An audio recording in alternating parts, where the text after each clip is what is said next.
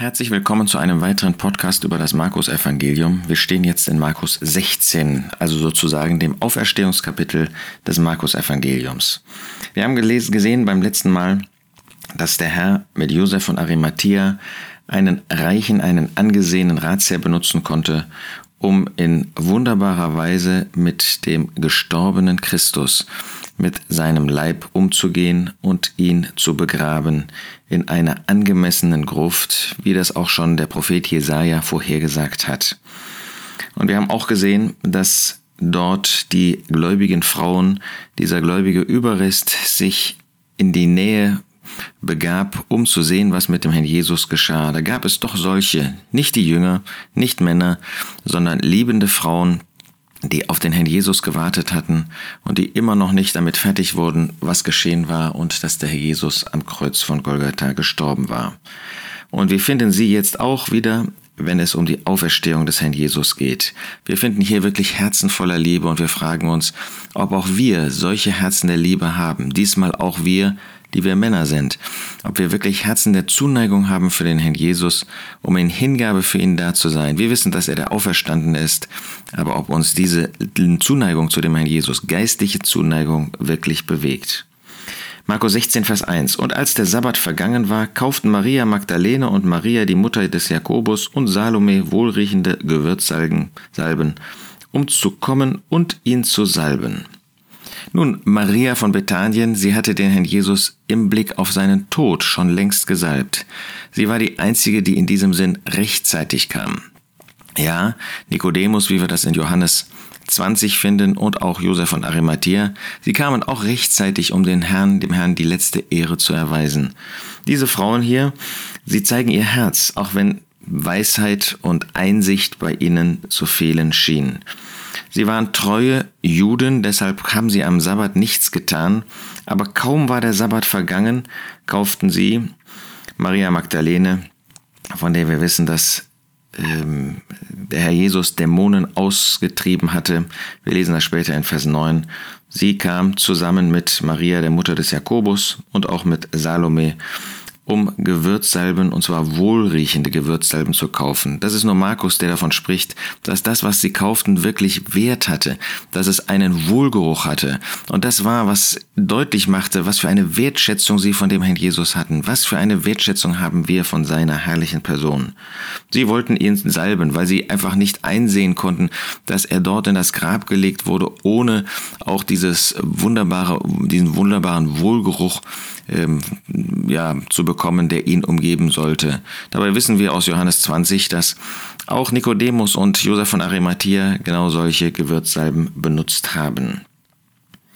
Vers 2. Und sehr früh am ersten Tag der Woche kommen sie zu der Gruft, als die Sonne aufgegangen war. Es ist bemerkenswert, an sich ist ja der erste Tag der Woche in der jüdischen Zeitrechnung, überhaupt in der biblischen Zeitrechnung, wir finden das schon in 1. Mose 1 bei den sieben Tagen dort, wo Gott tätig wurde, ähm, beginnt der Tag ja am Abend des Vortages. Das heißt, ab 18 Uhr 1 sozusagen beginnt schon der nächste Tag. Und insofern äh, war schon der erste Wochentag der neuen Woche, begann an dem für uns Samstagabend um 18.01 Uhr. Aber Markus wendet sich ja an die Römer und vielleicht deshalb wird ausdrücklich gesagt, früh am ersten Tag der Woche, aber um das eben verständlich zu machen, um was für eine Zeit es ging, als die Sonne aufgegangen war. Das heißt, wir befinden uns hier auch nach unserer sozusagen deutschen Zeitrechnung an dem Sonntagmorgen. Und kaum, dass es hell wurde, und das ist ja in Israel in einer relativ kurzen Zeit, diese Dämmerung, da gehen sie schnell zu dem Grab. Sie wollen da sein, wo der Herr Jesus ist. Sie wollen ihm diese Ehre erweisen, ähm, so früh wie es eben möglich war. Wir sehen also, sie haben wirklich sich nur kurz hingelegt, nachdem sie das gekauft haben, als die Geschäfte wieder aufgemacht haben, haben ihr Geld dafür eingesetzt und wollen jetzt zu dem Grab. Vers 3. Und sie sprachen zueinander, wer wird uns den Stein von dem Eingang der Gruft wegwälzen? Ja, für sie als Frauen war das nicht möglich. Und so mussten sie natürlich überlegen, wie soll das eigentlich gehen? Wir haben jetzt Gewürzsalben, aber da ist ja gar keiner, der uns helfen kann. Da ist ja gar keiner, der irgendwie ähm, eingreifen könnte, um uns die Möglichkeit zu geben, schnell dann noch diese Grabsalbung, diese Salbung des gestorbenen Christus vorzunehmen. Das wird hier ausdrücklich betont, um deutlich zu machen, dass sie nicht mit dem Wunder rechneten, dass der Jesus auferstanden war, obwohl er das ja öfter gesagt hat, obwohl er öfter davon gesprochen hat, dass er auferstehen würde.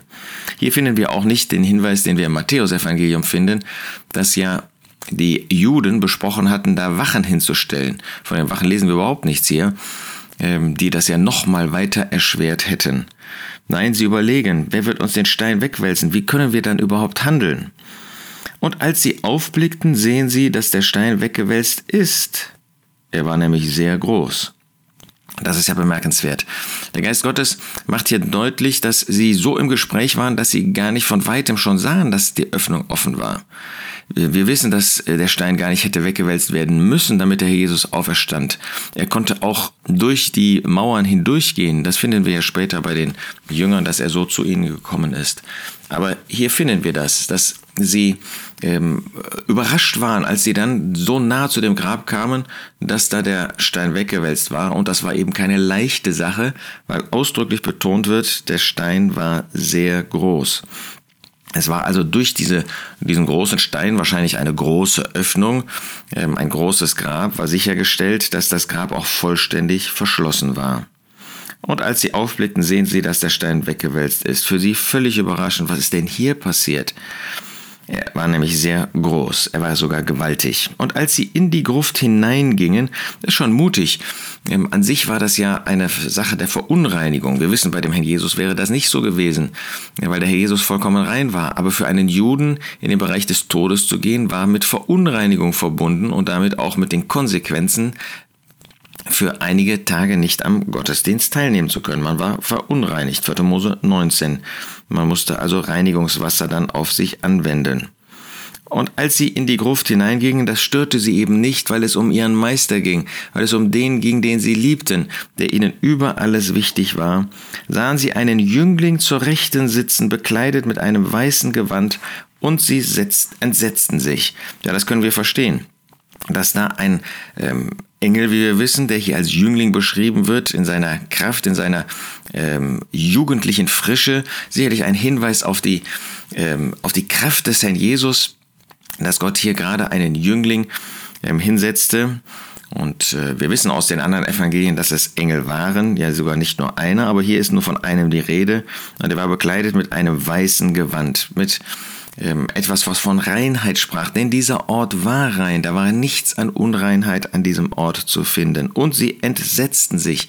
Das verstehen wir. Damit hatten sie ja nicht gerechnet. Sie hatten weder damit gerechnet, dass der Stein weggewälzt war, dass der Jesus auferstanden war, noch hatten sie damit gerechnet, jetzt da jemanden vorzufinden. Im Gegenteil. Sie dachten, der ist gestohlen worden oder was auch immer da passiert ist.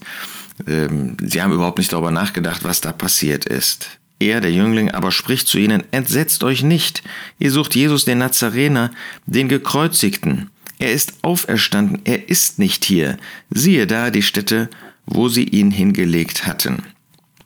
Wunderbar, dass der Geist Gottes bewirkt, dass dieser Engel zu ihrer Beruhigung spricht, der sofort deutlich macht, dass ist die Stätte, wo der Jesus war. Ihr habt euch nicht vertan, ihr habt euch nicht irgendwie eine falsche Stätte gesucht, sondern das ist der, der Platz, wo der Jesus lag. Ob diese Gruft irgendwie, dadurch, dass äh, Josef von Arimathea sie für sich gemacht hatte, irgendwie abseits lag, dass man sich eigentlich gar nicht hätte vertun können, wissen wir nicht. Aber jedenfalls wird ganz deutlich, das ist der Platz. Da, wo dieser Jesus, der Nazarener, der Verworfene, dieser verachtete Mensch von Nazareth, wo er wirklich gelegen hat, das ist der Platz, wo man den Verworfenen hingetan hat. Aber dieser Gekreuzigte, der, wo die Menschen nichts anderes hatten als dieses Fluchholz, ähm, den man eben nicht nur verwerfen wollte, sondern brutal behandelt hat, er ist nicht mehr hier, er ist auferstanden er ist nicht hier. Aber hier lag er. Und er zeigt in aller Ruhe auch, ähm, dass da alles in bester Ordnung war, dass da keine Überreste waren von irgendeiner Unreinheit. Nein, er ist der Reine gewesen und wird er immer bleiben. Aber geht hin und sagt seinen Jüngern und Petrus, dass er euch vorausgeht nach Galiläa. Dort werdet ihr ihn sehen, wie er euch gesagt hat. Ja, der Engel kann in aller Ruhe, dieser Jüngling kann in aller Ruhe zu ihnen sprechen und auch ein Wort für Petrus. Dieser Petrus, der den Herrn Jesus verleugnet hatte, der sicherlich diese drei Tage und drei Nächte von Freitag bis Sonntag in großer Bestürzung erlebt hat. Er hatte seinen Meister verleugnet, dreimal verleugnet.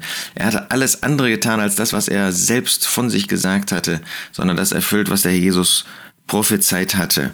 Und jetzt hatten sie durch den Jüngling eine Botschaft, dass er auferstanden ist. Geht hin, sagt seinen Jüngern, auch den anderen, aber eben auch ein besonderes Wort an Petrus. Wie zeigt uns das das Herz Gottes, dass er gerade jemand, der gesündigt hat, aber der in Buße, in innerer Zerknirschung da ist, dass er ihn nicht aufgibt, nie aufgibt, sondern in besonderer Weise an ihn denkt, um ihn wiederherstellen zu lassen und dass der Jesus vorausgeht nach Galiläa, wie er euch gesagt hat. Der Jesus hatte das vorher angekündigt in ähm, den Worten, die er den Jüngern gegenüber gesprochen hat. Und jetzt wiederholt der Engel das, um ähm, die Frauen auch zu beruhigen. Der Jesus hatte zum Beispiel in Markus 14, Vers 28 gesagt, nach meiner Auferweckung werde ich vorausgehen nach Galiläa. Gerade in dem Zusammenhang, wo er Petrus ähm, gesagt hat, dass er ihn verleugnen wird. Gottes Wort ist immer das Wort, das auch erfüllt wird. Und das finden wir hier wieder einmal bestätigt. Und sie gingen hinaus und flohen von der Gruft, denn Zittern und Bestürzung hatte sie ergriffen, und sie sagten niemand etwas, denn sie fürchteten sich. Ja, wir können das verstehen. Das war eine Erscheinung, mit der sie nicht gerechnet hatten. Sie hatten nicht mit der Auferstehung des Herrn Jesus gerechnet, so wie wir oft das Wort, das der Jesus uns sagt in seinem Wort, womit wir nicht rechnen, dass sich das auch erfüllt. Wie oft beten wir und sind ganz erstaunt, dass das, was wir gebetet haben, auch Erfüllung findet. Sie haben voller Zittern und Bestürzung diesen Ort verlassen. Nun, der Geist Gottes wohnte noch, in, nicht, nicht, noch nicht in ihnen und wir können verstehen, dass das eine Szene war, mit der sie einfach nicht gerechnet hatten. Und so gingen sie und auf dem Weg schnurstracks zurück und sagten, und das ist wohl gemeint, auf dem Weg niemand etwas davon. Natürlich haben sie später als sie dann bei den Jüngern waren, diesen das mitgeteilt. Das finden wir ja auch ganz besonders im Johannesevangelium schon erzählt, dass dann eben Johannes und Petrus mit Maria Magdalene zu dem Grab erneut hingingen. Sie waren bestürzt und sagten auf dem Weg eben niemand etwas davon, denn sie fürchteten sich. Wunderbar, dass für uns das kein, keine Situation der Furcht mehr sein muss. Wir wissen, dass der Jesus auferstanden ist. Wir wissen, was äh, geschehen ist mit ihm und dass er in der Kraft seines unauflöslichen Lebens, dass er sich selbst ähm, äh, das Leben wiedergenommen hat, wie Johannes 10 das auch sagt. Aber diese Frauen, sie waren bestürzt und so war der Morgen für sie nicht ein Morgen der Freude, sondern ein Morgen des Entsetzens. Was ist geschehen? Können wir das wirklich glauben? Da ist ein Engel, da sind sogar mehrere Engel gewesen. Wie sollen wir damit umgehen? Wunderbar, dass wir heute in einer Zeit zurückschauen dürfen und sagen dürfen, es hat sich alles erfüllt, was der Jesus gesagt hat, bis aufs Detail, was er vorher gesagt hat. Und das darf unseren Glauben bestärken, dass es wirklich das Wort Gottes ist, dass er wirklich der Sohn Gottes ist. Ja, er ist der Auferstandene, von dem wir jetzt wissen, dass wie das am Ende des Evangeliums dann auch weiter heißt, er zur Rechten Gottes thront. Was sind wir doch bevorrechtigte Menschen, die diese Mitteilungen Gottes bekommen haben und damit in unserem Glauben bestärkt werden. Wir glauben nicht an einen toten Christus, wir glauben an einen gestorbenen, an einen Auferstandenen, an einen Christus, der das Werk der Erlösung vollbracht hat zur Verherrlichung Gottes und auch zu unserem ewigen Segen.